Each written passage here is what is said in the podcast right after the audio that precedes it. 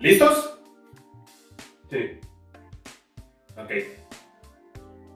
Buenos días, tardes o noches, bienvenidos a un nuevo episodio de Nutrición Disruptiva. El día de hoy vamos a platicar sobre muchas cosas. Tal vez se te haga un poco interesante, tal vez digas, oye, ¿qué está pasando? Pensé que este era un podcast sobre nutrición. Ya saben que este podcast no solo es de nutrición, se trata de salud, política, filosofía, psicología y demás cosas que se me ocurran y se le ocurran a la ambición o las personas con las que platican. Así que Hoy vamos a platicar con un equipo, el equipo Disidente MX, y ahorita los van a conocer y nos van a platicar un poquito más sobre lo que hacen, lo que no hacen, lo que les gusta, lo que no les gusta, tal vez hablemos un poquito más de lo que no nos gusta, ¿verdad? Porque eso nos encanta.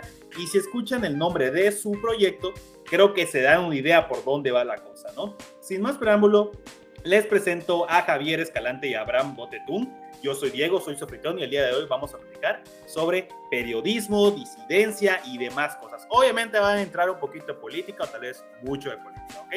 Bueno, un gusto tenerlos en el, programa. Ya habíamos platicado o un momentito antes, ya tiene rato que los sigo. Este, y como les había dicho, ¿no? Este, les agradezco que, hayan estado, que estén aquí, que hayan aceptado la invitación y para mí es primera vez que le pongo cara al equipo disidente. Tal vez tú que nos ves en el video en YouTube o tal vez nos vas a ver en otros videos, a decir, ah, ese es el equipo disidente. Bueno, te los presento, Javier, Abraham, muchísimo gusto, ¿cómo están? Pues, Hola, Diego.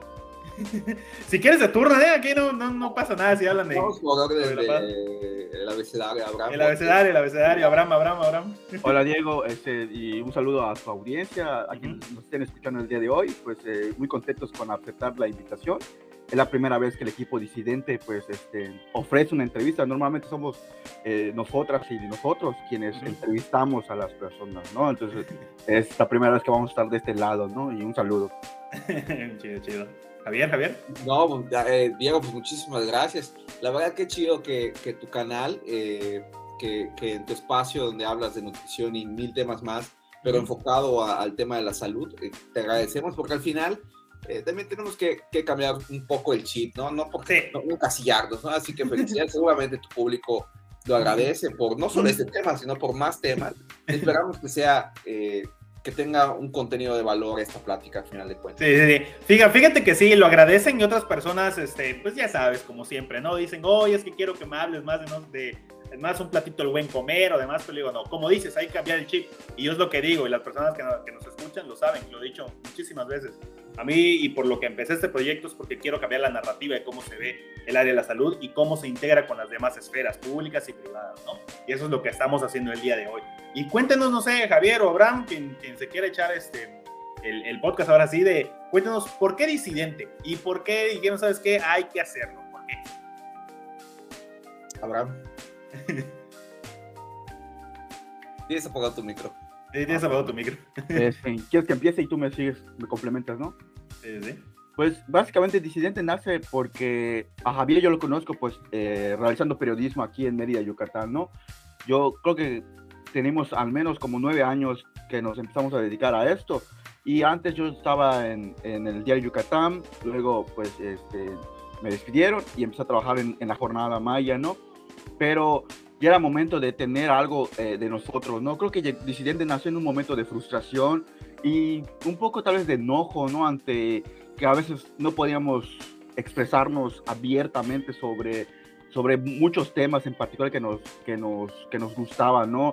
Aunado a eso está la censura que impera en, en Yucatán, en muchos medios de comunicación y era como que, ah, queremos hablar sobre algo, pero también con una perspectiva en derechos humanos, una perspectiva en diversidad sexual, eh, abarcar muchas cosas que muchas veces en algunos medios los tocan, pero eh, muy poquito o, cosas así, ¿no? Y con un lenguaje incluyente también, que es algo que no se permite mucho en muchas redacciones, no permiten, pues, un lenguaje incluyente que no se apega a su, a su manera de cómo escribir, ¿no? Entonces, se fue acumulando, y a Javier yo lo conozco desde hace tiempo, y era como, vamos a hacerlo, vamos a hacerlo, como que sí, como que no, hasta creo que hace un año, durante la pandemia fue como, vamos a hacerlo ya de una vez, ¿no? Y pensando en nombres, la verdad, estábamos buscando nombres como que podían, eh, algún nombre que podía abarcar lo que, nuestra esencia, ¿no? Y realmente Disidente nació por, eh, por buscándole a mis amigues, o sea, oye, este, ¿qué opinas de esto? ¿Qué sugieres? Y uno de mis amigos me sugirió Disidente. Y yo como que empecé a ver, lo analicé se lo, se lo comenté a Javier y hoy creo que las disidencias, disidencias sexuales, disidencias sexogenéricas, disidencias en la política, en el periodismo, creo que sí nos, nos acomoda este nombre, ¿no? Y se quedó como disidente. Ya después Javier le agregó el MX como para darle un toque así este, periodístico, ¿no? Y que no se nos... Sirvió, sirvió, ¿eh? Sirvió. O sea, da, da, el toque que quieres. Es como que la cereza el pastel. La verdad da toque porque había, empezamos a ver a otros medios tienen la MX, como que, ah, le da como un poco de caché, ¿no? Y, y así, así nació, nació, diciendo nació como que entre el enojo, la frustración, pero también como el amor por el periodismo, ¿no? El amor por, por hacer un periodismo diferente y no, no, sea, no solo a través de las notas, sino a través de las redes sociales, ¿no? Y así, así nació el Diciendo, básicamente tenemos que nació, nació así como más de dos años más o menos que nació la idea, pero que ya empezó como tal, como proyecto, no tendrá ni un año. Sí, sí. Sí, estoy completamente de acuerdo. De hecho, eh, la, página web y todo ya se lanza em, eh, a, la primeras, en la primera quincena de noviembre eh, del 2021 y justamente como dice, y si alguien está escuchando esto, viéndolo, realmente los medios de comunicación en el país, en Yucatán, eh, voy a hablar de Yucatán posiblemente, están, están controlados, o sea, de verdad hay, hay, hay eh, el, el, el, favoritismo, hay el... es, es un monopolio de lugares en los cuales la información está a servicio de el que está en el poder. Definitivo. Y al final de cuentas también tener un medio de comunicación es, difícil, es, es, difícil mantener, eh, si, si, estás dado de alta en Hacienda, llevar una contadora, un contador, una página web, temas de tecnología, reporteras, reporteros, lo que sea. Entonces muchos medios de comunicación al final de cuentas terminan teniendo convenios de colaboración con gobiernos, con municipios, eh, con X o Y eh, motivo, pero esos convenios publicitarios, que bueno, está bien que se den, siempre al final de cuentas termina eh, teniendo un control en lo que publica o deja de publicar el medio, o, lo, o, más bien con lo que no va a publicar el medio, porque a lo mejor eh, eh, va, más o menos por allá. entonces, la mayoría de los medios de comunicación pasan por ese proceso y fue una experiencia que tuvo Abraham y yo también la tuve, ¿no? En donde no falta, esta nota es demasiado fuerte, bájale el tono, lo fuerte, ponlo en el tercer párrafo, en el último, para que nadie lo lea. Nadie lo lea. o, ponle un título super light para que ya lo publicaste, pero un título así que te invite como a no leerlo, ¿no? Entonces, siempre hay como este proceso. Entonces es que dijimos, vamos a hacer algo en donde no tengamos que estar como dar explicaciones y al final eh, podamos eh, plasmar pues lo que verdaderamente creemos que, que debe ser o cómo debe ir eh, una nota, con todas las características profesionales del periodismo, o sea, como, como, como no, no solamente eh, golpeteo, no solamente la crítica por crítica, sino con toda la argumentación que se pueda, porque al final va tu nombre de por medio, va el nombre del proyecto de por medio, entonces es prácticamente eh, cómo nace Disidente, cómo, cómo lo pensábamos en un inicio, ¿no? Sí, sí, sí, hay, eh, sí, perdón, perdón, antes, de que se olvide, hay, hay, una, eh, continúa, continúa. No, que de hecho ya me acordé, es que igual, de que está hablando Javier eh, y comenta todo eso, yo me acordé que estaba un día y creo que me habían bajado una nota, porque como, como decía Javier, si no les, lo, lo, lo, más bueno que puedes lograr es que conservar tu información, pero la, la mezcla, ¿no? Como dice Javier, hasta el quinto párrafo, eso es lo más positivo, lo más horrible es que literal ya se haya publicado y que te la bajen, que para mí es lo y más... Que la haya, y que la haya visto gente, que tú sepas que ya la vio gente y te la bajen. para, Mí, para mí eso es lo más detestable porque habrá gente que ya la habrá leído y luego la bajan y, y, obviamente el medio queda mal, pero pues no me importa el medio, me importa mi nombre, ¿no? porque, porque, ya la firmé. Entonces creo que me habían bajado una nota y no era la primera vez, entonces yo ya estaba así molesto y dije, ya estoy hasta la verga, Javier, ya, ya, no, puedo con esto, o sea, ya vamos a hacer, vamos a hacer este, el proyecto que creo que todavía no tenía nombre en ese momento, y de ahí, porque ya pasar de, la, de solo reuniones de pedas, donde sí vamos a dominar al mundo, pero no, ya vamos a, a pasar a, le metimos dinero, invertimos, nuestro nuestro mejor amigo, uno de mis mejores amigos es el que hizo el diseño, o sea, gran parte igual de, de, Disidente que ha triunfado por los colores ha sido de, de Aarón Rivero, que es el que hizo el, el, logotipo y casi toda la identidad lo hizo él, nos reunimos con él y ya explotó y ya lo que es. Me, suena el nombre de Aarón Rivero, ¿eh? Me suena, pero ahí, luego te pregunto, me, me suena, me suena. Este, oye, qué chido, ¿no? Y te digo, es en esto que como dicen esto de, de, las palabras como el enojo de disidente, que, que sientes característica y que están en contra del sistema establecido, que, que, como ustedes dicen, ¿no?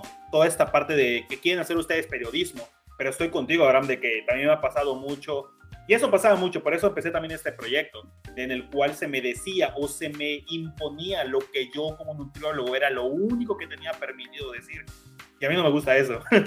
o sea, no me gusta para nada que me digan qué tengo que decir y qué no, o cómo tengo que actuar y cómo no. Y como les decía antes de que empezáramos a grabar, ¿no? Tal vez en estos tiempos en los cuales creemos en los cuales todo se percibe, que toda acción es revolucionaria, también se percibe que toda acción o, modo de, hablar la persona es romantizado desde la explotación laboral, de la explotación psicológica y de la verbal. O sea, se romantiza y se dice, no, es que pues si, si quieres estar, como me imagino que les pasó, si quieren estar en periodismo y quieren hablar de cosas reales, bueno, tienen que, tienen que estar dentro de este cuadro, tienen que seguir lo que yo les digo y dejar, ¿sabes qué? Esto que ustedes tienen muy adentro de ustedes, dejarlo en el último párrafo para que nadie lo lea, ¿no? Digo, eso me hace me hace muchísimo sentido porque van en contra de lo establecido y creo que me gusta mucho. Y otra de las palabras, este, en eso que decías, el hablar, el hablar claro o la parresía, como decía este, que es la comunicación de algo verídico. Pero ustedes al decir algo verídico, saben que están poniendo, como quien dice, en riesgo en el valor del entendido de la parresía, que es la valentía, están poniendo en riesgo lo que es su palabra. Y como tú dices, a ti no te importa que, el periódico quede mal, sino que lo que te importa es de que tú tuviste el valor y tú tuviste este, el tiempo, el esfuerzo y demás en querer comunicar eso y que te digan, ¿sabes qué? Aquí está cerrado. No lo vamos a, decir. Este, y lo dicen con todas sus palabras, ¿no? O sea, tú en un momento, eh, me imagino que llegaban un punto que, ¿sabes qué? Cuando dijiste, ya estoy, o sea, ya, ya llegué a mi límite, ya no puedo con esto, necesito llevarlo a la práctica. Porque digo, nos, nos podemos pasar teorizando y hablando, en las peras, como dices, oye, sí, hay, que, hay gente que dice, no, vamos a armar un negocio. Bueno, hay gente como ustedes que tal vez dijeron, ¿sabes qué? Hay que armar un proyecto de divulgación periodística serio, disidente, sin tabús y con la interseccionalidad que, que usted dice, ¿sabes qué? Lenguaje inclusivo. Eh, también tenemos que tomar en cuenta otro tipo de, de, de, cosas, no solo de hablar de lo de arribita, hablar de espectáculos, que me imagino que eso pasa muchísimo ahorita en redes sociales. No sé cómo, cómo este, porque yo veo su contenido y, la verdad que no, no veo algo como que, ay, este, en esta famosa se acaba de casar o este famoso se acaba de casar con, o sea, ese tipo de cosas que sabemos que es, que es periodismo de, cualquier, de telenotas, ¿no? de que es solo para el, para el anzuelo. Ah, me imagino que, que les ha pasado eso, ¿no? Sí, fíjate que que sí, hemos tenido como, como un criterio de qué publicamos y qué no publicamos, pero no es que sea un criterio o un checklist, sino más bien eh, son, son, manejamos muchos temas de denuncia, o sea, si es un tema de denuncia de cualquier colectivo, colectiva, eh, si es un tema de medio ambiente, si es un tema de feminismo, si es un tema de diversidad, de discapacidad, de temas de pueblos originarios, vamos a darle esta visibilidad que se merecen esos temas, porque no solamente es cumple con la nota periodística y públicala, sino porque hay vidas detrás que están siendo afectadas o transgredidas o, lo que queramos, ¿no? Entonces, eh, el otro tipo de notas, em, que, puedan ser notas como las que tú bien mencionas en un, tono, cómico de alguna manera, no, es, no están en nuestro radar eh, realmente, casi no las vemos porque eh, o no tenemos tiempo ni siquiera, aunque queramos hacerla, porque de entrada el esfuerzo, el tiempo y porque hay, y vemos que hay otro temas que... que, que, hay, temas más importantes que ver quién se casó este fin de semana. Exacto. Entonces, como que de, ya en automático ahí se hace como esta, este filtro de qué, de, qué es lo que terminamos publicando. Y lo que sí es que también intentamos darle un poco de, vida al tema cultural, a la música, a, los nuevos grupos, a, a nuevas artistas, eh, a nuevas expresiones, eh, eh, a todo lo que tenga que ver con el tema cultural, sí intentamos darle esos temas. Obviamente jamás vamos a publicar un chisme, jamás vamos a publicar la vida privada de alguien, aunque sea un funcionario, una funcionaria, aunque sea criticar, pero pues no. Exacto, la vida privada como que, sí, como, como muy claro, eh, salvo todo lo que tenga que ver con lo público, ahí sí, eh, si es un funcionario que, pues, que tiene una denuncia, que tiene un tema de fraude, que tiene un tema de esto, ahí sí, pero si es un tema a lo mejor de que pues le que, que, no sé, cualquier tema ahí, como, como los comentarios que tú hacías de, de estas revistas, pues ahí sí que eh, no, no, hay mucho interés en Abraham o mío, y al final de cuentas, pues creo que la gente también como que está un poco cansada, cansada de eso. Es, es lo que les digo, ¿no? Está por todos lados en redes sociales, esa, eh, esos vasos o, tornados de frivolidad, banalidad y, y, solo el puro mero, el mero consumismo. Y digo, este, lo criticamos y yo lo critico, pero pues, o sea, nosotros también somos consumidores, ¿no? Estamos este, en entendido que el consumismo llega a ser parte de nuestra vida, pero la cosa es de que si quieres ser realmente esta parte de, de, utilizar la libertad de expresión, la libertad de prensa, la libertad de todo lo demás que utilizan todo para, utilizan la libertad para todo, pues también el decidir, ¿sabes qué? Quiero enfocarme en temas que son de relevancia, como lo que ustedes dicen y lo que pasó hace poco en la eh, Expo Ambientalista, en la cual se pusieron los pueblos originarios y digo, está muy bien, o sea, y además de que muchísimos lugares cubrieron la nota, porque ¿saben qué? Y digo, lo hicieron porque le estaban tirando a, un, a una empresa grande y que todos conocemos por acá y que también ha hecho muchísimos estragos en lo que es el medio ambiente y por eso es que se le tiró, ¿no? Eh, y por eso es que mucha gente lo, lo, cubrió, pero hubieron otras también y no se cubrió tanto porque pues el impacto fue el primero y digo, está bien porque son de pueblos originarios y eso es lo que me gusta también de su contenido, que, que están dándole esa visibilización a lo que son eh, normalmente notas o historias o protestas de personas las cuales usualmente la ventana de discurso se mueve para que, ¿sabes qué? Solo enfócate en este. El otro, muy radical no me gusta. ¿Sabes qué? No, eso hay, hay que dejarlo para, para, otro, otro rato. No sé, eh, de, ¿hay alguna nota que ustedes digan, ¿sabes qué? Esta me, me, llegó porque lo han, lo han experimentado en carne propia. Pues, como, como nada para eh, concretar un poco más, sí, e, efectivamente, es nuestro contenido está pegado a, a mucho a a, darle voz o más voz o eco, sobre todo a, a, los grupos en situación de vulnerabilidad, ¿no? Este, como las comunidades mayas. Eso de la expoferia, yo estaba ahí, ¿no? Este, yo sigo, yo sigo trabajando en, en, un medio, ¿no? Eso es como que el, ahí donde trabajo formalmente, ¿no? Y disidentes como mi bebé, que también, también le doy vida, ¿no? Entonces, ahí yo estaba presente de cuando se pasó toda la situación. Y obviamente no, no es solo no es, no solo la empresa que Ken, sino era todo el sistema, eh, el gobierno del Estado, el, el, gobierno municipal, que han tolerado y han permitido que esas empresas estén, contaminen nuestros recursos naturales. naturales y salieron corriendo por la puerta grande. Exacto, salieron cobardemente, como les dijeron, que eran unos cobardes, así. Eh, eh, fue hermoso, realmente. Sí, no, me imagino. Para mí, si comentas una nota que me, que me llegó, creo que de las que hemos abordado en Disidente, esta ha sido una de las que me llegó porque realmente sientes la. Porque casualmente estamos haciendo un reportaje de esta comunidad de City Pech en Disidente. Javier y yo viajamos el domingo pasado a, no este, el anterior a, a City Pech, y ya, los, ya conocíamos, ya, yo, yo ya, ya, había visto las caras de las personas y los vi entrando, cómo entraban así eh, de manera estratégica para, para abordarlo. Entonces, ah, huevo, esto va a explotar, dije. Y, cuando, y, y, pasó, y ves a la gente, como había un señor que en la cara de Renan y de Zaida, que es la titular de sí, Desarrollo sí. Sustentable, así caras, están, están contaminando mi, mi, mi, agua, apesta, y ves como sí. los, las, las, y los políticos estaban así, no sabían ni, ni en dónde esconderse, eran y tuvieron que salir corriendo. Y cuando le están diciendo cobardes y el joven mostrando el agua contaminada de que queden, ves, ves, es no solo la, la, la pasión, sino el, el, enojo de los pobladores, porque literal eh, eh, eh, eh, están siendo afectados tanto su salud como sus, sus recursos. El medio ambiente y los recursos naturales, sí, sí. sí. El, el, medio ambiente y era como, hasta tú estás ahí, ay, yo igual quiero, igual quiero gritarle a estos Pero tengo que grabar bien. Pero tengo que grabar bien. Y ahí Javier le dijo, ¿no? Sí, Pero sí. dices, otro que me pasó igual, que dije, wow, fue para lo de José Eduardo. Uh -huh. eh, yo, yo cubrí casi todo lo que ha sido de José Eduardo, uh -huh. el joven de Veracruz que fue torturado por la policía municipal uh -huh. y, y, falleció. Entonces, para la marcha igual, esa marcha yo la fui a cubrir, pero ves como la gente estaba molesta y gritaba, rompió las vallas y también les gritaba asesinos, les gritaba a los policías. Es igual ves la rabia y el enojo de... Son esos que te llegan porque nosotros somos, yo, yo, yo por mi apariencia, por mi, por mi test, por mi color, por mi cabello, yo he sido detenido por la policía en, como en cinco ocasiones, no solo por caminar. Entonces, yo puedo ser asesinado por estos, estos esas personas que debieron cuidarme. Entonces entiendes el enojo.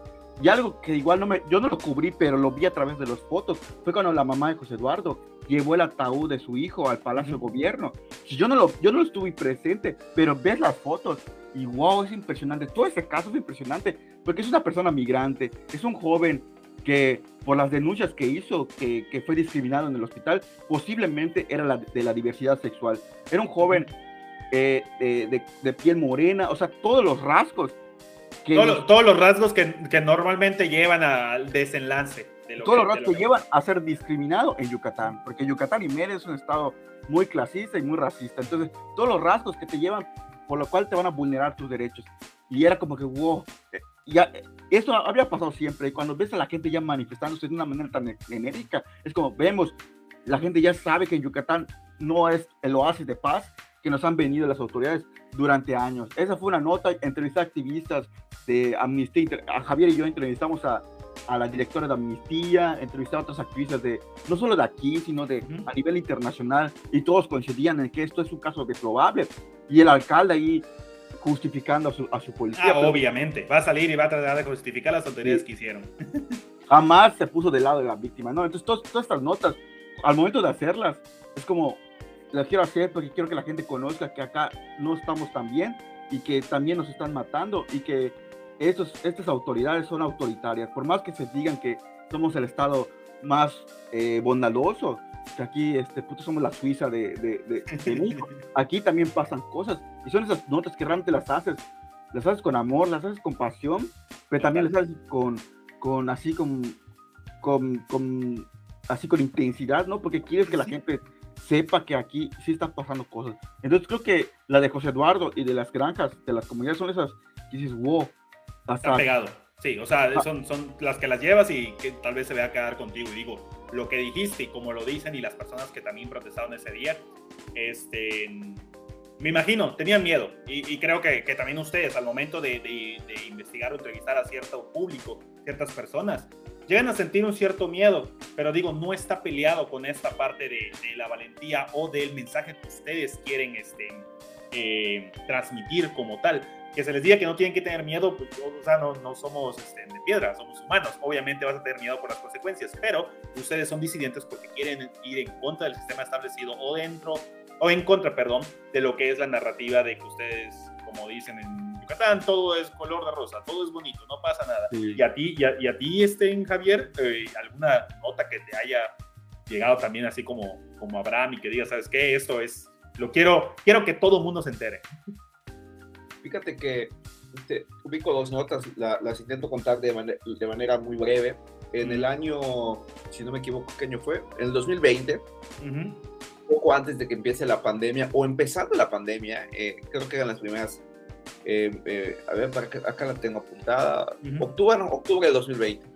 En Jují, un día veo que hay en Facebook la, la nota de una chica que se llama Erika Sets, eh, de 21 años, si no me equivoco, que había desaparecido. Y, realmente Jují está como una hora, una hora y media de Mérida. y, con toda honestidad, muchos medios de comunicación no se abocan o no, o, o, o, o, sí retoma la nota ya que es como viral, ya todo el mundo lo sabe. Pero esos pocos medios de comunicación quieren se dan la tarea de ir, incluso a veces, no porque no quiera, a veces por tiempo, por esfuerzos, porque... Sí, o, sea, hay, ciertas limitaciones que pues, no, no puedes dejar de lado. Exacto, entonces eh, me llamó mucho la atención porque dije, ¿qué, ¿qué, pasa en este caso de una chica que ha desaparecido? Que ni un medio importante, ni un medio con un poco más de reconocimiento lo ha manejado. Entonces me acuerdo que me voy a Jují una tarde y platico con los familiares y empiezan a contar una historia, una historia de violencia que sufría la muchacha, una historia en donde la expareja, como 20 años mayor que ella, eh, era la última persona que lo vio y resulta que eh, salió con ella un, día y después como si no le interesara a la persona y habían hecho búsquedas en los montes. El colmo fue que la familia va a denunciar al Palacio Municipal durante varios días. Después de cuatro días que va a denunciar, le dice, oiga, ¿Y por qué no va mejor a la fiscalía a denunciar? Y el papá, y el papá, que era una persona mayor, de escasos recursos, hablante, dice, oiga, ustedes no han avisado a la fiscalía, no, eso es otra cosa, tiene que ir a Izamal o a Motul a hacer la denuncia. Nosotros solo somos ayuntamiento, Oiga, le dice, ¿por qué durante cuatro días no me lo dijeron? Mientras yo pensé que convenir con la policía municipal de Jují, ya, ya, ya estaba haciendo lo que tenía que hacer como, como ciudadano, como familiar de levantar mi denuncia. El caso que fue terrible, eh, platicando con la familia, ahí me entró como, un, como una disyuntiva de qué publicar o qué no publicar, porque todo apuntaba de que el feminicida era la expareja. Eh, la muchacha, eh, la última llamada que hace la muchacha llorando, dice, tengo COVID, me voy a morir, tengo COVID, llorando la muchacha. Eh, em, la familia dice, tiene COVID, no se entiende, pa, cuelgan el teléfono. Ese día la muchacha sale, se dirigía a su trabajo, no llega a su trabajo. Hubo gente que la vio con la pareja en la camioneta, como si le hubieran pasado, le hubieran interceptado, le hubieran pasado a buscar y además como que había una historia ahí como el COVID empezaba o estaba como en un punto máximo, como prácticamente pensábamos que te podía dar COVID. Bueno, incluso sí. Todo, sí, o sea, llegamos, no, desconocíamos. Desconocíamos y, prácticamente, si diciendo yo COVID y desaparecía, pues había, pues a lo mejor dejé la sospecha que estaba en un parque caminando, me dio COVID y me moría ya, ¿no? O sea, como, como, como, ya preparando el escenario. Entonces eh, dije, empiezo a hablar que, que, la, que había sufrido violencia, que, había, que, que, a todo mundo le decía, el día que termine conmigo, ¿es mía o no es de nadie? Mil, historias así escabrosas. Dije, no, eso no lo puedo publicar hoy, porque obviamente em, e, e, el, culpable es este gallo, eh, desde mi opinión, el culpable es este, este, este hombre, em, que no ha sido detenido ni interrogado, y por allá me enteré que ya estaba la fiscalía como, como haciendo averiguaciones, y esto que yo sabía, ya lo sospechaban también las autoridades, pero esta familia, con toda la naturalidad, con toda la inocencia del mundo, me lo platicó. Y te, y te juro que ahí me entró como, ¿cuál es su papel como periodista? ¿Lo publico porque es la gran nota? ¿O si la publico, estoy seguro que este sujeto la va a leer y, se, va, se va a dar cuenta que es un sospechado de él? Y a lo mejor huye, a lo mejor se va a Cancún, no lo sé. Era un, por cierto, era un señor con dinero, dueño de taxis en el municipio, de ranchos y mil cosas más Tu ética profesional decía algo, ¿no? Sí, porque es casi, casi decirle a la persona, oye, eh, eh, tú eres el culpable prácticamente, ya todos lo sabemos, ¿eh? o sea, lee esto y ya si quieres subir, huye, porque la, la, autoridad no ha hecho nada, ¿no? No, no, no, te ha interrogado, no sabe dónde estás. Entonces, publico la nota, la, la, publico con, con todos los elementos periodísticos que se decía, donde se hablaba de violencia, de, de otros temas, se publica a las 9 de la mañana del día siguiente, creo que fue un jueves, eh, y el sujeto se suicida a la hora siguiente. Y el sujeto, antes de suicidarse, eh, por la vía del ahorcamiento, deja una carta donde dice que sí mató a su pareja, a, una chica, y que la había enterrado en un rancho. Y es ahí cuando se despliega todo un operativo eh, de, helicópteros, gente que se metió a los cenotes, a, buscar el cuerpo, hasta que la encontraron como a los 3, 4 días enterrada entre piedras. Eh, había sido asfixiada, tenía como unos 14 días de desaparecida. Eh, un tema de, de un tema eh, que no solamente es el hecho del asesinato de este, del asesinato de esta mujer o este feminicidio, sino que las autoridades en verdad no habían hecho lo que les tocaba hacer, empezando por la autoridad municipal y en consecuencia por la fiscalía que no le habían dado el, el, el, la dimensión suficiente. Entonces, este fue un hecho que dije que, que me llegó mucho, eh, porque prácticamente la familia decía, bueno, a lo mejor está encerrada en un cuarto, en un rancho. Esa la, la, esperanza, como que dices lo último que. Exacto. Entonces fue, fue una nota, eh, y con eso también termino. Otro caso fue el caso de Magabriela Molina Canto. Como decía Abraham, yo tengo como 6, 7 años en esto, más o menos en el 2015 es que, que, entro a trabajar en el primer medio con el que tuve la oportunidad de colaborar, que es Noticieros Cadena Raza, que era el radio. Y eh, me toca ahí enterarme de, una, de un asesinato artero, que era el caso de Emma Gabriela Molina Canto, que a lo mejor muchas y muchos eh, recuerdan, que es una eh, mujer que denuncia a su pareja, de apellido Sonda, se me fue el nombre, y que había una pelea por la custodia, el sujeto tenía poder en Tabasco, eh, le hacen la vida imposible a, la, Emma, eh, a, Gabriela, y habían dos niños de por medio, una niña y un niño, si no mal recuerdo, y un día, a las 5 de la tarde, llegan dos sujetos contratados de Tabasco con cuchillos, la, la, la, la, de la peor manera, delante de la vista de sus hijos, eh, son detenidos afortunadamente de estos sujetos, pero eh, también eh, no solamente eran los autores, eran los autores materiales, pero ¿quién había sido el autor intelectual?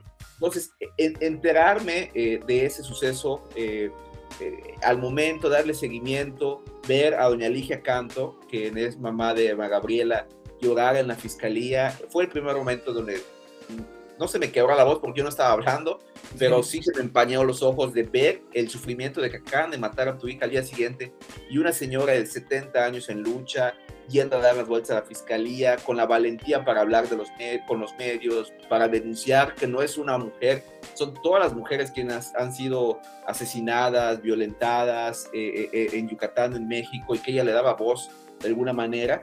Eh, eh, fue, fue demasiado, ¿no? el eco se lo dan ustedes, ¿no? El eco se lo dan ustedes, pero, pero me gusta mucho esta parte de, de lo que dices, de que estabas pensando, ¿no? En si publicarlo, ¿no? Porque es la supernota, es la nota del, del momento y demás. Y eso también pasa en lo que es el área de la salud, lo mismo que, que, hacen muchísimos colegas como tal o muchísimas colegas, es de que imagino que eso también pasa en periodismo, es de que o publicas o mueres, o sea, tienes que publicar algo como tal y lo que se busca normalmente es que se publiquen cosas o notas sensacionalistas, así como también en lo que es la publicación científica. Se busca normalmente publicar lo primero que te venga a la mente, publicar de todo lo que puedas, porque si no, oye, ¿sabes qué? Tienes que sobrevivir, tienes que tratar de sobrevivir en esta parte de es una esfera de información, ¿no? Eh, en la cual estamos tratando de ir siempre contra corriente, tratando de elegir lo mejor, tratando de, también poner, anteponer lo que es este, nuestras ideologías, nuestras posiciones éticas, nuestra ética profesional como tal, antes que nuestros sentimientos, que digo, no están peleados para nada, no hay que dicotomizarlos, no hay que separarlos de lo que ustedes están haciendo y la, digamos, la lucha, porque al fin y al cabo es una lucha que ustedes están llevando, el poder llevar, el poder dar eco a lo que son este tipo de, de, notas de personas, porque no solo son notas, así como en salud, las, los, los pacientes no son solo números, sino que son personas de carne y hueso, que sienten que se van a sentir tristes, que tienen anhelos, deseos y demás, ¿no? Eh, entonces, me, me, gustó también esa, esa parte en la cual tú dijiste, oye, es que no sé si publicarlo. Me imagino que, digo, ya dijeron que no hay como que un, como que un protocolo para publicar este, algo, ¿no? Eh, pero pero es de que hay cosas que les importan, porque saben que hay cosas muchísimo más importantes que, que solo, como dije al principio, ¿no? De ver qué se casó este fin de semana o, o no sé, este, que eso pasa muchísimo. De donde yo soy de Campeche, eh, la verdad que la mayoría de las notas, que también pasa aquí, este, de, de no me acuerdo cómo se llama este, es en línea como tal, eh, pero siempre andan poniendo cosas así como que, ay, el, el helado de relleno negro. Este, y, ese me de helado de relleno negro digo, no, no, no es este, quitándole mérito a las personas que hacen ese tipo de cosas, pero como quien dice, utilizan esa capacidad de difusión masiva que tiene como medio de comunicación masiva para publicar cosas que, pues no vienen al caso, que son otro tipo de ventanas de discurso un poquito más pequeñas, solo para mover de todo lo que está pasando, ¿no? En este punto también ha pasado lo que pasó ahorita en, en la, en la Expo Fraude Ambientalista, este, que realmente solo se hace para exponer la nueva tecnología, pero no es tecnología para uso de nosotros, o nosotras como este, personas que viven en sociedad o personas originarias de comunidades como las que ustedes fueron. Es para utilización de las empresas, de los corporativos. O sea, es una expo que pues realmente es un, un circo, como pan y circo, como tal, porque no es para nosotros, nosotras, sino que es para los corporativos es para que ellos sigan utilizándolo, o solo, ah, bueno, ¿sabes qué? Estamos haciendo algo, pero pues es solo para seguir comprando, seguir este, hacer otro tipo de cosas, ¿no? Eh, y me imagino que eso, por eso les marca tanto ese tipo de, notas, que, bueno, lo mismo, hay momentos en los cuales eh, veo que tienen esa, ese dilema de publicarlo o no, porque es la nota o no, tal vez les interese mucho, este, pero las notas que ustedes publican en sus redes sociales, en la página como tal, me acuerdo por la que yo les conocí este, fueron dos. Eh, la de privatización de los espacios públicos, en el que hubo una foto, me encantó, o sea, iba con toda la foto, Zapata en el fondo. Y yo, y, o sea, y fue lo que pensé, o sea, si Zapata viviese, los agarra otra vez y, les hace de todo, o sea, ¿cómo van a privatizar un espacio público? O sea, si él, murió tratando de que no hiciera eso y ustedes privatizando el espacio público. Claro. Los conocí por ese y por el de la burbuja inmobiliaria, que también es aquí otro gran problema en Yucatán, que tú dices, oye, ¿por qué no nos alcanza para vivir en algún lugar? Bueno, sí nos va a alcanzar, pero si vivimos como 10 en la misma casa. La cosa es de que no es nuestra culpa, sino que es la culpa de la burbuja inmobiliaria y la especulación inmobiliaria. Así como te digo, también los conocí por el de, la privatización de los espacios públicos, que es este, un tema que, que siempre me llega, igual a mí, porque yo digo, o sea, ¿quién les da el derecho? digo, el derecho se los da, este, encuentren un área gris, o el nepotismo o el compadrismo se los da su derecho, ¿no? Como tal, me imagino que eso lo ven a diario casi, casi. Claro, de hecho, o sea, esas notas básicamente son de, bueno, son de, mi de mis temas en, interés, ¿no? Porque yo soy de eh, mucho del desarrollo sustentable, eh, movilidad sustentable, yo me muevo en bici, entonces todos esos temas a mí me interesan mucho. Entonces recuerdo que esa publicación yo la vi en redes, porque primero fue, una, un post de redes, pero yo ya, ya, la había visto desde ese tiempo de que se están apropiando de los espacios públicos. Pero, pero realmente, como te digo, aquí realmente pues, las autoridades son las que propician las violaciones a los derechos humanos. Y pues no pasa nada, pero como se hizo muy viral, dije, Ay, voy a ir. Yo tomé mis propias fotos y además entrevisté a, al, al, uno del el integrante del Observatorio de, la, de Movilidad Sustentable de, Sostenible de Mérida y le dije, ah, oye, ya tengo esta información, Javier. Y algo que, que creo que hemos procurado hacer con Disidente es que apostar mucho por las redes sociales, en ese, sobre todo por Instagram. Nos hemos dado cuenta de que en Instagram hay otro nicho que no se informa en Twitter o en Facebook, ¿no? Como que en, en Instagram hay, hay gente hay desde jóvenes, eh, eh, adolescentes, gente un poco activista, o sea, hay de todo ahí. Y el impacto es un poco más eh, contundente y tenemos un alcance mucho mayor, ¿no? A veces en Twitter se comparte dos veces, pero en Instagram tuvimos un alcance de 500, 500 me gustas, ¿no? Entonces, lo que hacemos es, oye, está buena esta nota, yo la hago. Y Javier, creo que no la hizo en el momento, creo que la hizo en, al, al día siguiente, hizo un diseño en Instagram. O sea, como que Javier se enfoca un poco más a, hacer los contenidos en Instagram o los diseñitos, ¿no? Ya sea con, con material que yo le mande o con material que él tiene o, busca en, en, internet, ¿no?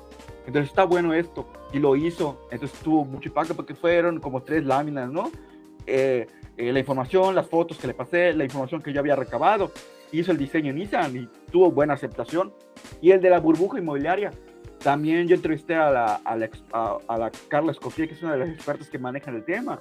Hice la información, eh, hice la nota. Oye, Javier, estaba bueno hacer esto para Instagram. Y lo hizo, creo que hasta le puso su, foto, o la información. Sí, sí, sí, la información de todo eso. Y ves, Javier, o sea, sirve. Y, por eso es que estamos hoy aquí platicando. Y, funcionó, porque dice, huevo, tiene mucho, tiene mucho impacto a través. Entonces, lo que hemos tratado de hacer es hacer la nota lo más bonita con, completa con la información, con las fotos que, que yo tomo, que me pasen. Y también eso, trasladarlo en otro lenguaje, pero conservando la esencia de la información en el Instagram. Y así lo hemos hecho con, con marchas, con, con cosas de que, oye, Javier hace el diseño, le mando el video, Javier tal vez lo edita o lo deja más bonito, eh, o él crea un propio video, eh, nos vamos turnando, pero se va combinando, a veces son imágenes, dos imágenes, un video y sigue las imágenes, ¿no? Ya es como que así le ha jugado Javier en cuanto al Instagram y eso nos ha ayudado a posicionarnos un poco más porque llega un mayor, y es lo que buscamos al final, eh, no hacernos populares, bueno, sí hacernos populares, pero que la información... Un alcance, un alcance de su información. Que el alcance tenga un mayor impacto, entonces digas, más mucha gente, y esa a veces creo que nos sorprende mucho porque no, no estamos acostumbrados, yo en mis redes sociales, en Instagram creo que dos personas me ven y ya es mucho, ¿no? el impacto que tenemos, a veces como tú nos comentas, también hay otras personitas que, que o nos agradecen o nos dicen gracias o, o, nos, quieren, nos quieren dar mayor información o comentan a, a, a, Vila y a Renan y a las dependencias en los comentarios. Eso también es igual porque la gente participa y se involucra en esto, ¿no? Entonces, lo que hacemos es hacer información corroborarla, darle voz con un lenguaje incluyente, pero también apoyarnos de las redes sociales, ¿no? Porque eso nos, nos ayuda a que la información trascienda y no solo se quede en este círculo, ¿no? Eso, eso, te digo, eso es lo que, lo que normalmente buscamos y también buscamos con este proyecto, lo que estamos haciendo en este momento, tratamos de platicar sobre todo ese tipo de cosas de acuerdo a lo que es el periodismo, la divulgación en redes sociales y demás. Y como me dices, Abraham, o sea, eso es lo que lo que a ti te, te sorprende, el impacto que puede llegar a ser. Y, lo has visto, ¿no, Javier? De que, pues digo, por lo que hiciste y por el trabajo en conjunto que han estado haciendo, pues te digo, por eso es que estamos aquí platicando, tratando de divulgar otro tipo de manera. Y además ustedes están migrando también a otro tipo de, de, audiencia, la cual normalmente es lo que hago aquí. Por eso es una situación disruptiva como tal, porque quiero causar una disrupción en la manera en que se ve y la manera que se, que se adquiere o ve la, la información, ¿no? Este pero, pero la verdad es que a veces se hace complicado. O sea, yo sé que se hace complicado tratar de, pues nadar en tanta este, nota, me imagino, amarillista o tanta nota de que, pues, como dices, ¿no? Es otro tipo de cosas que solo son broma, caricaturizar este, ciertos contenidos, caricaturizar solo este, ciertas protestas como tal, ¿no? Eh, pero me dicen, han estado trabajando durante muchísimo tiempo juntos, ¿no? O, por, o por separado, ¿no? Como habían dicho.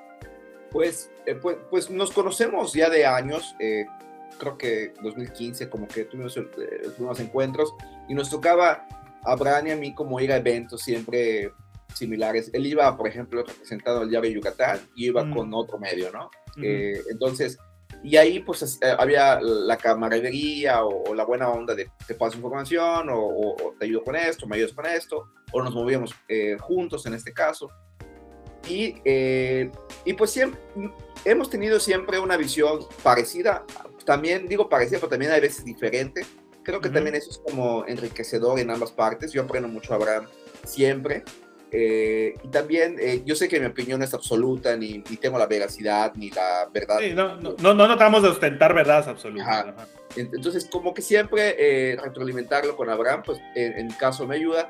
Y también en el caso de este, yo considero que Abraham es una persona muy honesta, eh, muy digna en, cuanto al trabajo periodístico. Entonces, si yo empiezo a trabajar un proyecto periodístico que pude haberlo empezado antes eh, con, con, alguna otra persona, pero siempre me fijo, o no sé si es que siempre me fijo porque he hecho mil proyectos periodísticos, pero sí creo que es muy importante eh, que quien esté a tu lado, pues goce como de, de, de, de tu confianza, goce de, tu, de que, es una persona con dignidad, de que es una persona que le dé prioridad a un trabajo, a lo mejor no al dinero, que le dé, que le dé prioridad a lo mejor eh, a, la, a, la, información, a la verdad y no a un convenio publicitario. Entonces, eh, creo que eso es muy importante, creo que de alguna manera nos complementamos. No siempre ocurre así, hay, proyectos eh, eh, hay, mil, hay mil estilos de ser periodismo, no sé si sea periodismo o no, eh, habrán diría que no, supongo, pero hay gente que, que hay medios que empiezan a golpear un gobierno con tal de que después el gobierno le diga, oye, ¿de cuándo estamos hablando, no? Eh, bueno, de tanto, bueno, casualmente... Ah, Te deja de ah. golpetear.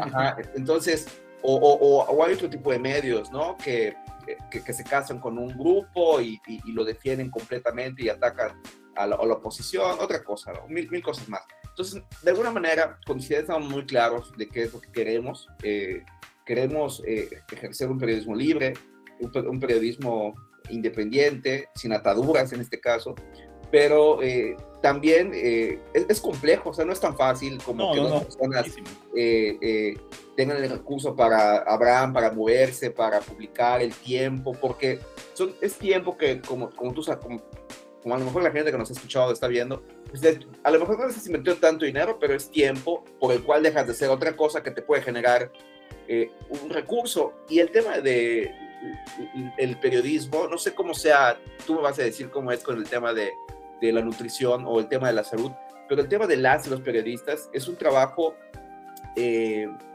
que en, donde cual no hay prestaciones sociales, en donde cual no hay seguridad social, eh, precarizado, en donde te pagan muy poco para que tú dependas de esa ayudadita que te va a dar mensual el gobierno, a ti periodista, a ti reportero, para que con, ese favorcito de, de, unos pesos, eh, ya, ya, el gobierno eh, pues, te tiene cerca, además te ayudó y, y, un día se enfermó tu hija o tu hijo, entonces acuérdate que te dimos dos mil pesos para las medicinas de tu hijo cuando lo necesitabas. Y si vives en un, en un ambiente precarizado, obviamente te generas un sentido de, dependencia o, o, hasta generar un sentido de gratitud, pero al final de cuentas todo eso te está eh, orillando a que, a, que tú mismo te autocensures, a que, a, que ya no haya esta libertad de escribir. Entonces, no es como que te quieran ayudar con la medicina de tu hijo o con la enfermedad, es que hay todo un trasfondo que ¿por qué los periodistas no tienen seguridad social? A lo mejor deberíamos preguntarnos eso. Fíjate, fíjate que hablas y, y, mencionas un punto en el cual este, tengo muy presente, porque te digo, de hecho, con esa descripción que hiciste, pudiste haber descrito cualquier profesión en México. o sea, con eso pudiste haber, pero entiendo el punto por el cual vas, porque era otra de las notas también que, que vi, ¿no? Que ustedes hablaron de, de esa este, inseguridad que existe al momento de ser periodista, como tal, ¿no? Este, que también ha pasado muchísimo aquí.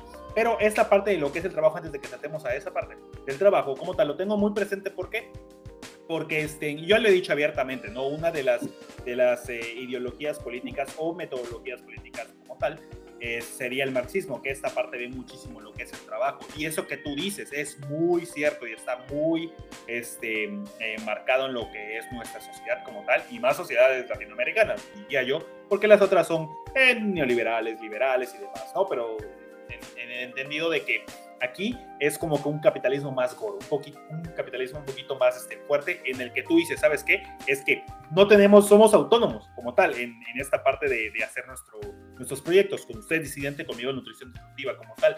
Y aquí, con esa descripción que hiciste, sí, podría estar escribiendo también nutrición. No tenemos prestaciones de ley, no nos contratan como tal en hospitales porque no nos quieren dar seguro porque aunque estemos en área de salud, no quieren dar seguro como tal, nutriólogos, nutriólogas, médicos, médicas, como quieras. Y lo más, este, eh, diría gracioso, porque pues ya ni tan gracioso es, de que no quieran dar seguro en un lugar en el cual sabes que estamos expuestos a la pandemia que todavía sigue. O sea, es, es claro. lo peor, ¿no? Pero esta parte de la extracción de tu trabajo vivo como tal en otro tipo de lugares y que normalmente sabes que no quieren ayudarte con esto del, del trabajo, es porque están extrayendo tu plusvalor. El trabajo que produces con el trabajo vivo es la, la, lo que deben de, de pagarte, pero no te lo pagan porque ese del querer y no querer te están pagando lo suficiente solo para que sigas trabajando y sigas de, este, dependiendo de como tal. Ajá, no, no, no puedas este, eh, expresarte en muchísimas otras áreas porque no solo somos sujetos sujetados al trabajo como tal, sino que también queremos sustentar en palabras de Hannah en la vida activa, que serían cosas que hacemos como tal. Tal vez Abraham, a ti te gusta, no sé, este, hacer otras cosas en fin de semana, a ti Javier también pero no tienen siempre el tiempo de hacerlo, también como su proyecto, no siempre tienen el tiempo y las condiciones materiales no son idóneas, así como las condiciones económicas no son las idóneas, así como también para mí no lo va a ser. Créeme, a mí se me dice que mi trabajo no puede ser ni siquiera pagado con anticipación porque se da el entendido que mi trabajo no vale lo mismo. o sea, mi trabajo es esperar a que alguien llegue y si le gusta lo que dije, me puede pagar. Y siento que eso está súper normalizado en esa sociedad. Claro.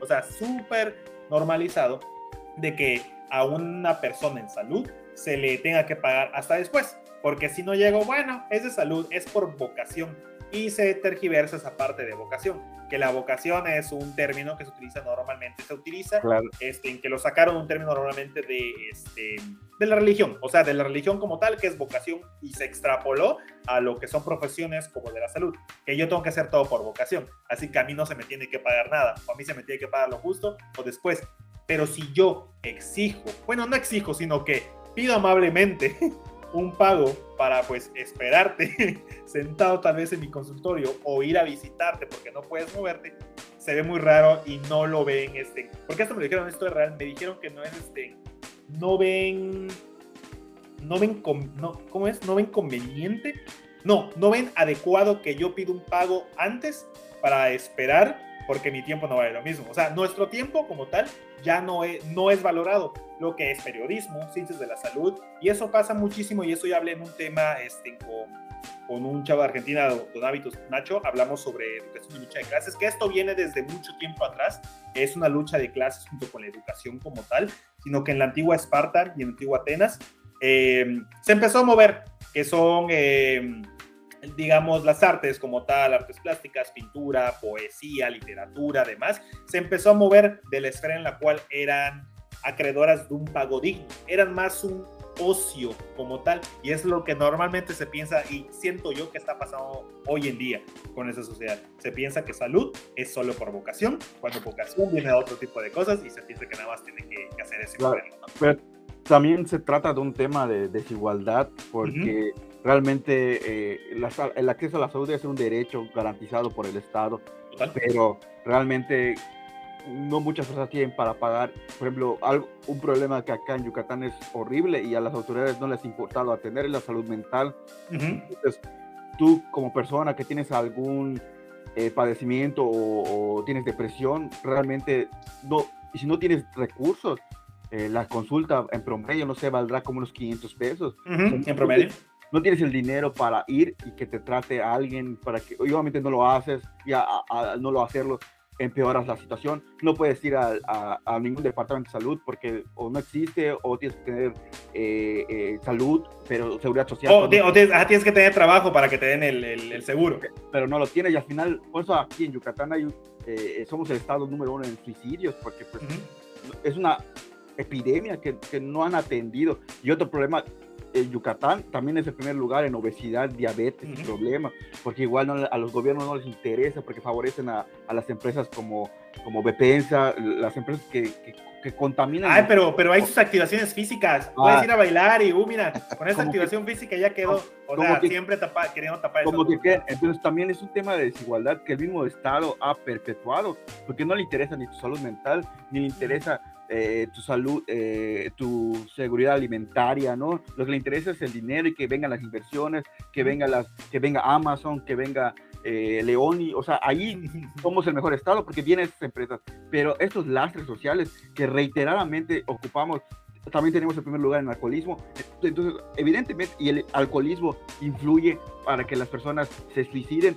y no hacen nada tampoco, entonces el Estado no le interesa y la gente también no la ha exigido, entonces ahí, por eso Yucatán es un estado horrible en cuanto a problemas eh, sociales, porque está el suicidio, está la obesidad, está el alcoholismo, están los abusos a los pueblos mayas, que se han perpetuado durante décadas y seguimos siendo el estado mejor evaluado en muchos aspectos, pero no ven esto. Pura simulación, pura simulación. Y en cuanto a la salud, igual tenemos esta perspectiva de, de, de alimentos, de que todo se base en, en lo que pesas. O sea, Ah, sí, el, el este, centrado en el peso como tal. Tu, tu, tu, peso o, o, tu salud se mide en base al peso y ha ocasionado una gordofobia, pero cada vez hay, hay, muchos especialistas que, no, eh, por ejemplo, yo, yo hice un reportaje sobre, sobre eh, eh, la alimentación y había entrevistado a una nutrióloga que es también doctora y tenía otra perspectiva que ella no pesaba a sus pacientes. Ella era, tú no eres tú no eres lo que pesas, decía ella. ¿Pame Basulto o no? Sí, es, es, a ver, Pamela Basulto. Sí, sí, sí, sí, sí, fue la primera vez que grabé, es colega igual, sí, sí, sí. Ah, ella la, la entrevisté y no eres lo que pesas, y que eso de restringirte cuando es que todos se restringen y, y, y, y, si no haces lo que te digo, ah, tachita. Ah, ni, te dicen por qué, ni te dicen por qué, ni para qué, ni, o sea, no, para nada. O, te pongo, yo recuerdo cuando una exnovia, cuando iba y le ponían un cerdito porque no cumplió, eso? ¿Cómo, ¿Cómo, te van a O sea, ¿te imaginas? O sea, ese tipo, ese tipo de cosas. Y créeme que, en lo que sigue sucediendo, ¿eh? Con muchísimas personas. Es, es, algo estigmatizante, te prohíben cosas y ella no prohíbe nada. De hecho, tú puedes comerlo, pero solo las personas, o sea, había otra, otra, y eso también es incidencia en cuanto a, a la salud alimentaria, y era como, eh, eh, lo importante es tener una cultura alimenticia, ¿no? O sea, eh, no, no prohibirnos cosas. Entonces, todo eso lo dicen los especialistas de salud, pero no te lo enseñan en las escuelas, no te enseñan cómo comer, no te enseñan cómo, cómo, cómo tratar tu salud mental, todo es un tabú. Entonces, por eso es problema de desigualdad, porque obviamente todos merecemos un trato digno y un salario digno, pero si la persona no lo puede pagar, ¿Cómo, cómo, cómo vas a ceder a, esto? Entonces el sistema capitalista ha orillado. Es un círculo vicioso de desigualdad y de violaciones a los derechos humanos, que al final y al cabo, el culpable siempre somos nosotros. Ah, no tienes para pagar tu, no tienes para pagar tu consulta, pues chingale. Trabájale más. siempre, siempre es nuestra culpa. La culpa siempre va a recaer en nosotros y nunca en los corporativos. Y nunca en los corporativos, exacto. La culpa es, es, es, tuya porque tú, el pobre es pobre porque quiere. Entonces se vuelve un sistema así y mientras eso no acabe, mientras sigamos teniendo estas personas que son empresarios, fascistas, eh, con una visión neoliberal, el, el, problema va a seguir igual, igual, igual. A Vila y a Renan no les interesa atender eso. Ellos, ellos ponen como curitas, como, como, como placer. Es lo mismo, lo que, lo que estábamos diciendo, ¿no? Que normalmente quieren tapar el sol con un dedo, se ponen solo curitas y no se trata los problemas este, de raíz, ¿no? Los problemas estructurales, que son los que causan la opresión sistemática. Bueno, solo para ya agregar otro punto, eh, igual hice un reportaje de del servicio social, de cómo ya es obsoleto, ya no, o al menos debería modificarse y solo... Explotación laboral sin goce de sueldo, le digo. podría ser solo una semana, no sé, y de una, de, su hija que murió, eh, eh, se suicidó supuestamente eh, por tanto estrés, y cuántos estudiantes están igual en lo mismo, pero en todas las áreas laborales. No son, pues, salud siempre es como que la más explotada, ¿no? Medicina, pero así es explotación laboral sin goce de sueldo. Y entonces también, y, las justificaciones que daba la UAD, y era como, no es mi problema, es problema de la Secretaría de Salud.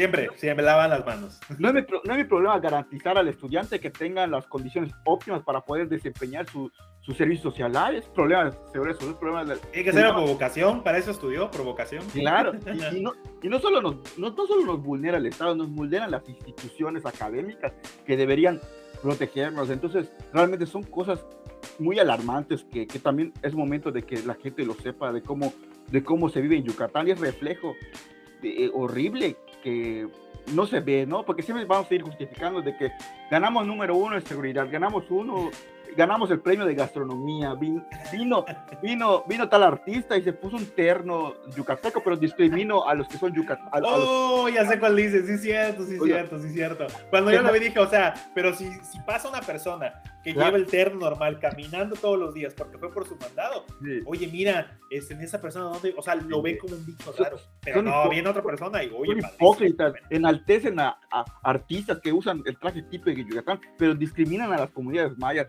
no, no se unen a la lucha de los pueblos cuando van a exigirle a estos gobernadores fascistas que dejen de contaminar sus tierras. Entonces, pues, no, o sea, también hay que tener este criterio, ¿no?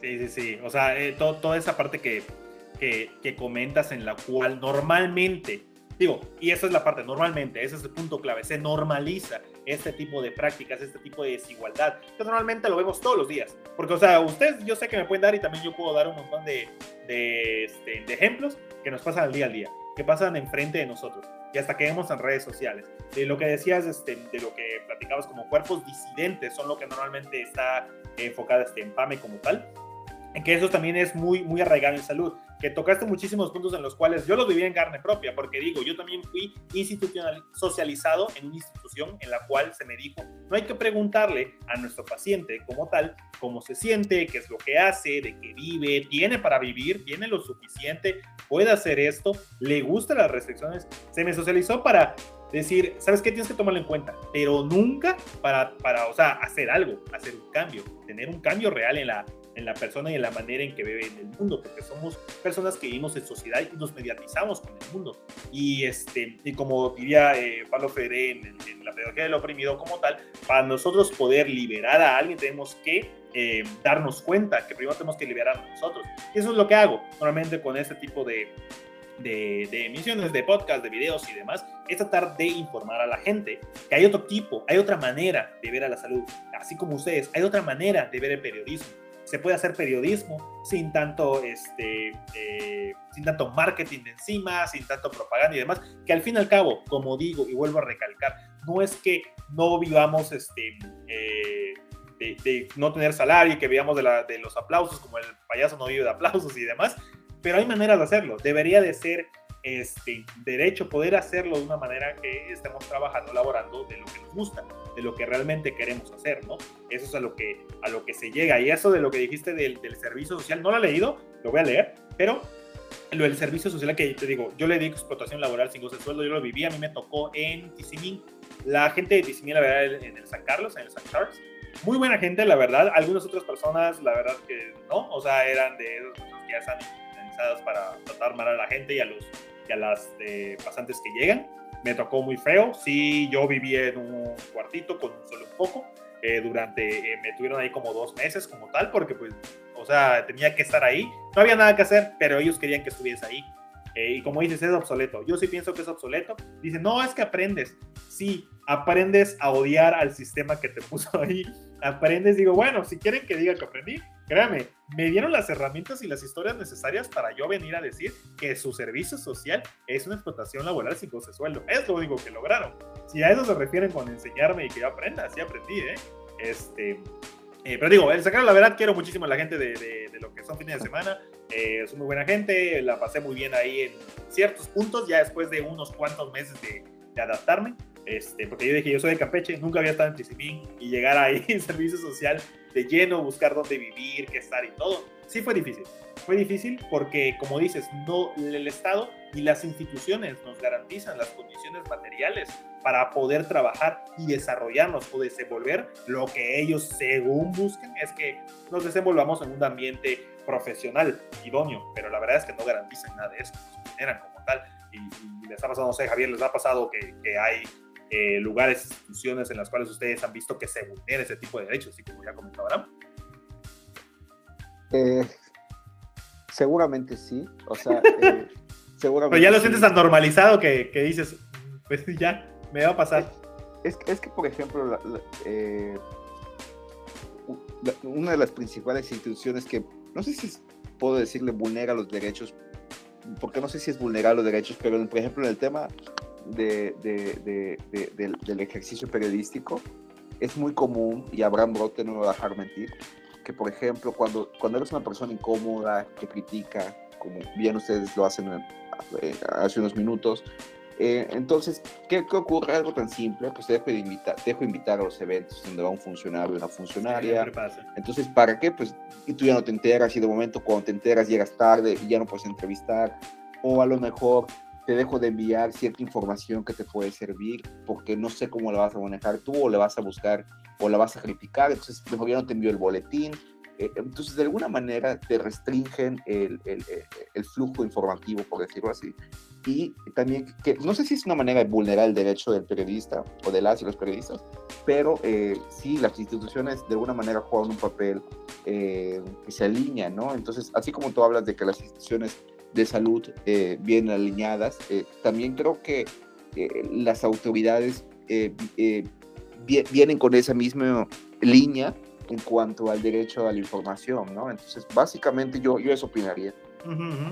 Oye, y, sí, y digo, ya estamos llegando a lo que es el, final del podcast, la verdad. Está muy chido, la, la plática está, está yendo chido, tengo muchísima, muchísima información que quiero procesar y espero que ustedes también se estén llevando muchas cosas de, de esta plática como tal. Quería preguntarles eh, si tienen alguna persona, digo, les pregunté sobre unas citas bibliográficas como tal o, o, este, párrafos que ustedes les inspiraran ciertas cosas, ¿no? Digo, podemos leerlo también, pero me gustaría de sus propias palabras como tal, si tienen alguna persona eh, que admiren, digo, yo soy, la verdad, yo personalmente, Diego como tal, soy personalmente partidario de que tal vez en ese punto no tengo, no quiero conocer ni siquiera a mis héroes o heroínas porque no quiero decepcionar. este, y siento que es mejor dejarlos en esa parte abstracta. Que digo, ¿sabes qué? Me gustan sus ideas. Yo normalmente trato, trato muchísimo de comentar las ideas de las personas y no la persona misma. Porque tal vez, no sé, llegue un día Abraham o llegues Javier y digas algo que a mí no me parece, yo ya, ya les conozco, digo, no, pues de toda onda, chido, me, este, puedo eh, pasarla bien y todo, pero la idea como tal no me gustó. No trato de atacarles a ustedes, ¿no? Porque es este, atacar a su persona, ¿no? Em, pero tienen alguna persona a las cuales ustedes digan, ¿sabes qué? Esta persona o este trabajo, o no sé, este libro, esta frase, esto ha formado a lo que es Abraham, a lo que está bien hoy y por eso soy, o sea, soy disidente. Hay algo que los marcó y digo, ¿sabes qué? Digo, ya, ya me comentaron más que nada, pero hay alguien o algo, más que nada alguien quisiera saber, que usted les hizo decir, ¿sabes qué? Eso es lo que quiero hacer, por eso soy así, por eso se formó Abraham o Javier.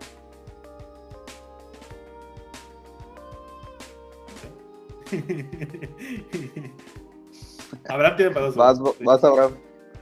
bueno, la verdad, creo que son muchas personas, pero no se viene a la mente a alguien como uno. Déjalo, déjalo con, no sé, con tres personitas, dos personitas o. No, con trabajo no se vale decir una persona. con una persona basta. No, se vale decir Javier, ¿eh?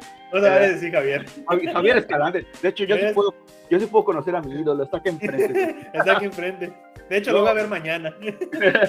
no, creo que en cuanto, creo que a alguien que, que, realmente me ha formado mucho y en cuanto a, a, a, mi personalidad, sobre todo en cuanto a muchas cosas. De hecho, tengo su, su frase, siempre la uso en, en mis redes sociales eh, y, es, y, es, la frase que te pasé.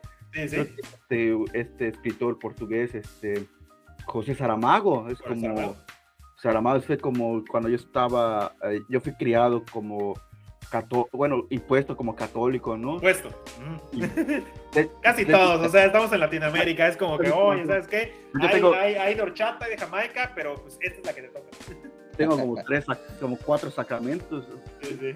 Entonces, cuando recuerdo que un, un, amigo de la secundaria me prestó el libro, este, eh, El hombre duplicado, y, y, lo empezó a leer y dije, wow, pero ese libro no atacaba tanto al, al no, más que atacarlo, criticaba el cristianismo, ¿no? Entonces estaba, pero me gustó mucho cómo lo manejaba, entonces le dije, ¿tienes otro? Y me, y me creo que me prestó el Evangelio según el Evangelio de Jesús, según Jesucristo. Según Jesucristo. Y, y, wow, dije, ¿qué es esto? Y ya empezó, leí Caín, me leí otros. Y fue cuando dije, esto es lo que quiero hacer. Y creo que eso desencadenó mi, mi, mi lado como rebelarme contra lo que me habían impuesto. Disidente, tu lado disidente. Durante años por mis papás y era como que no, ya no quiero ser, ya no quiero ir a misa. De por sí, de por sí yo nunca, nunca fui muy creyente, ¿no? Como que siempre me cuestionaba, pero ya cuando tienes como que unos, unas bases o unos fundamentos, porque era como que lo que yo, mi lógica, no, no, es, no, no, no puede ser que esto pase, ¿no? Pero ya cuando lees algo y dices, güey, no estoy tan mal, entonces hay una persona que realmente te lo está reforzando. Y era como que, ah, claro. Creo que ese fue como que mi lado disidente. Y creo que el otro, la otra persona que igual me marcó, pero un poco más del lado espiritual, y más un poco de, de, fluir las cosas, creo que fue también este de, de Herman Hayes. ah, sí. ok, ok, ok. Cuando leí El Lobo Estepario. El Lobo Estepario. órale, o sea, era, él no era tan, tan, tan, tan, tan rebelde, pero sí era, era rebelde en sus palabras, ¿no?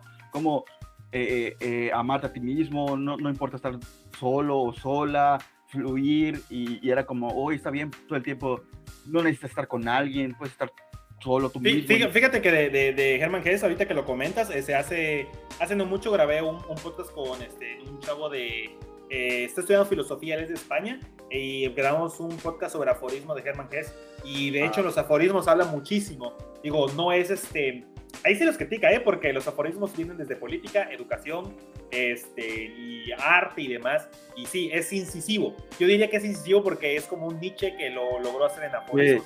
Y es chistoso porque yo mi primer libro que leí que me hizo, eh, digamos, no, no soy de esos wow, que se ponen cristales en la cabeza, pero voy a utilizar la palabra despertarme, fue Nietzsche, el anticristo. Y digo, o sea, de ahí ya, ya, me fui hasta... De, este, de, hecho, de hecho era, era mi tercer mi tercer libro, o sea, mi tercer que ya de pronto. Personaje.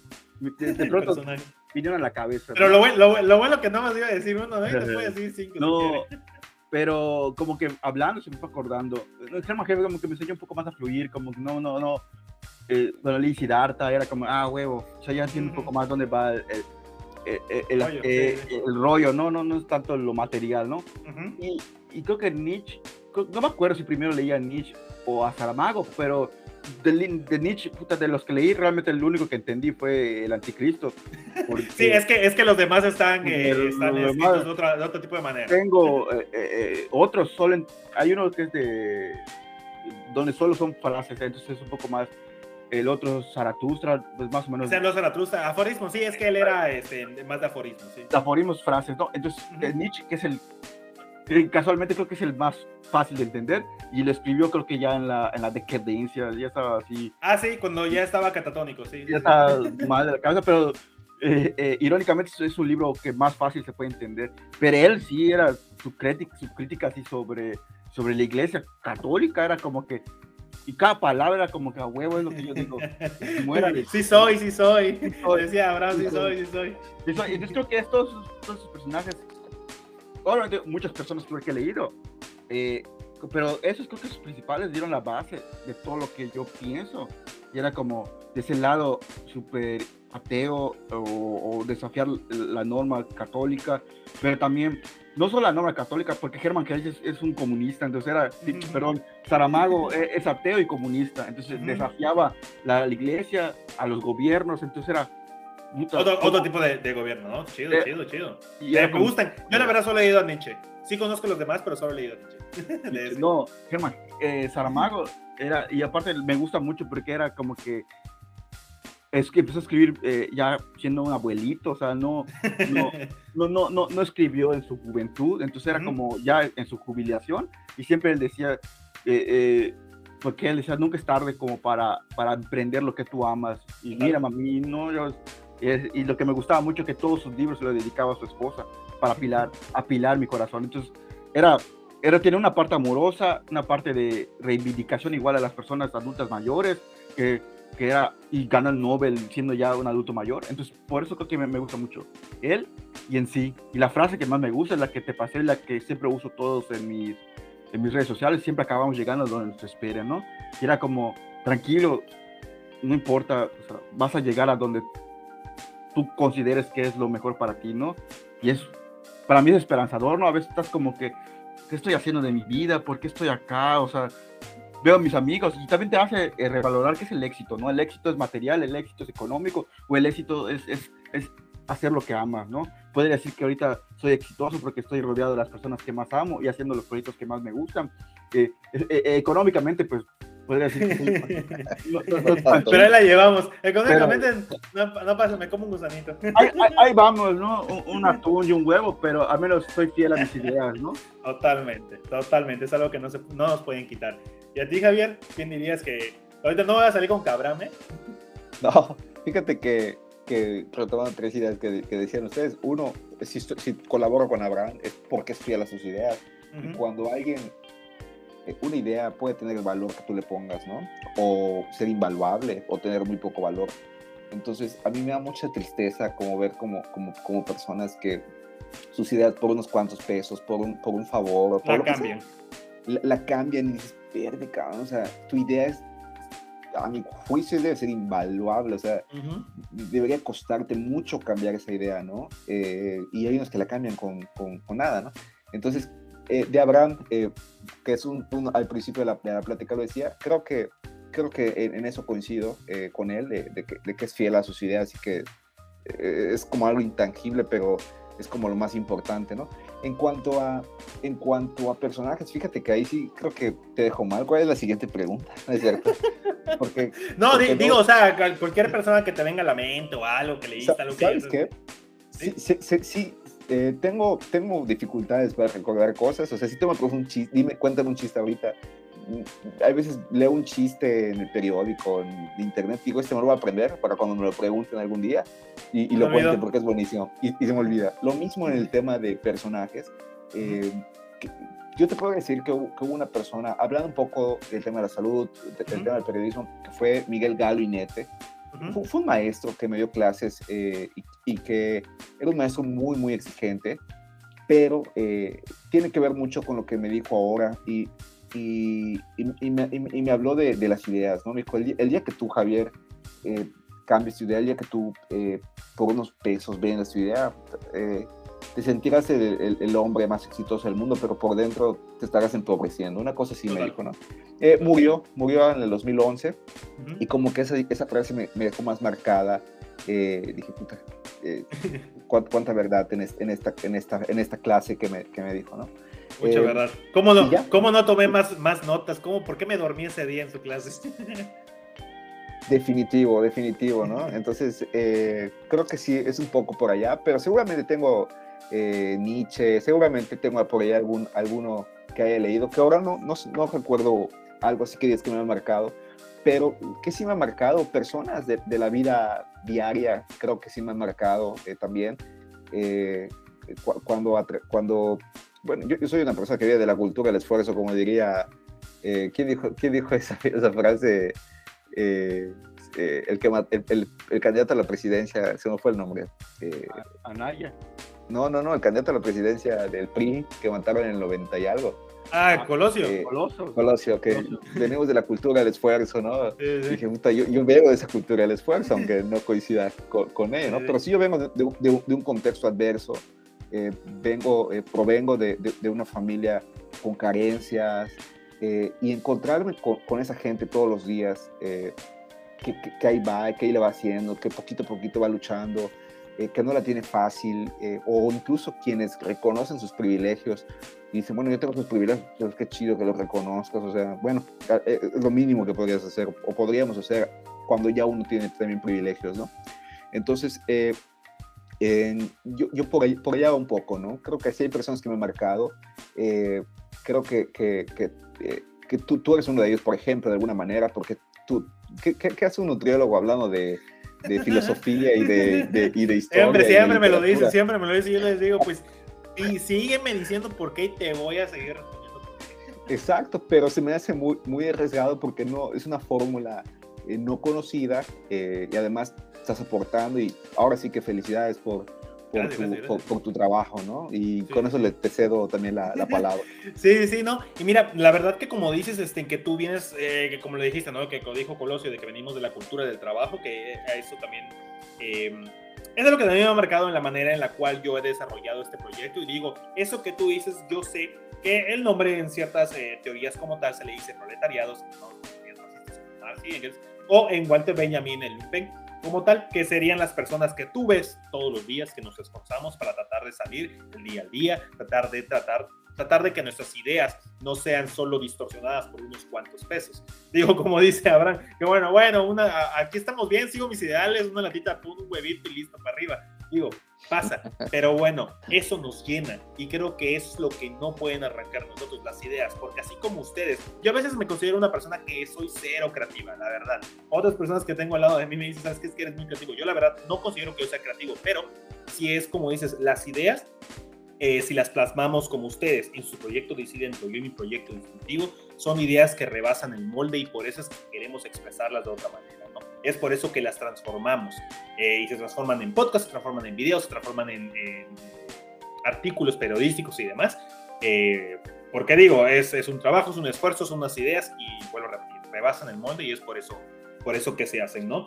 Pero bueno, la verdad, ya, este, ya desde el final del podcast como tal, eh, la verdad les agradezco muchísimo. Me gustó muchísimo platicar con ustedes. La neta estuvo muy chido. Espero también que tú, personita que nos estás escuchando, o tú que nos vas a ver en algún video, eh, les haya gustado. Se hayan llevado muchísimas dudas, muchísimas preguntas, también respuestas. Que ser disidentes como tal, o ser disruptivos o disruptivas, es lo que buscamos con el proyecto disidente, con el proyecto de función disruptiva como tal, y por eso es que hablamos. Recuerden que la integración del, del, conocimiento en este proyecto es lo que buscamos. La integración del conocimiento es lo que nos va a llevar a una cultura de emancipación, porque vamos a conocer realmente lo que estamos haciendo, el por qué y hacia dónde vamos. ¿ok?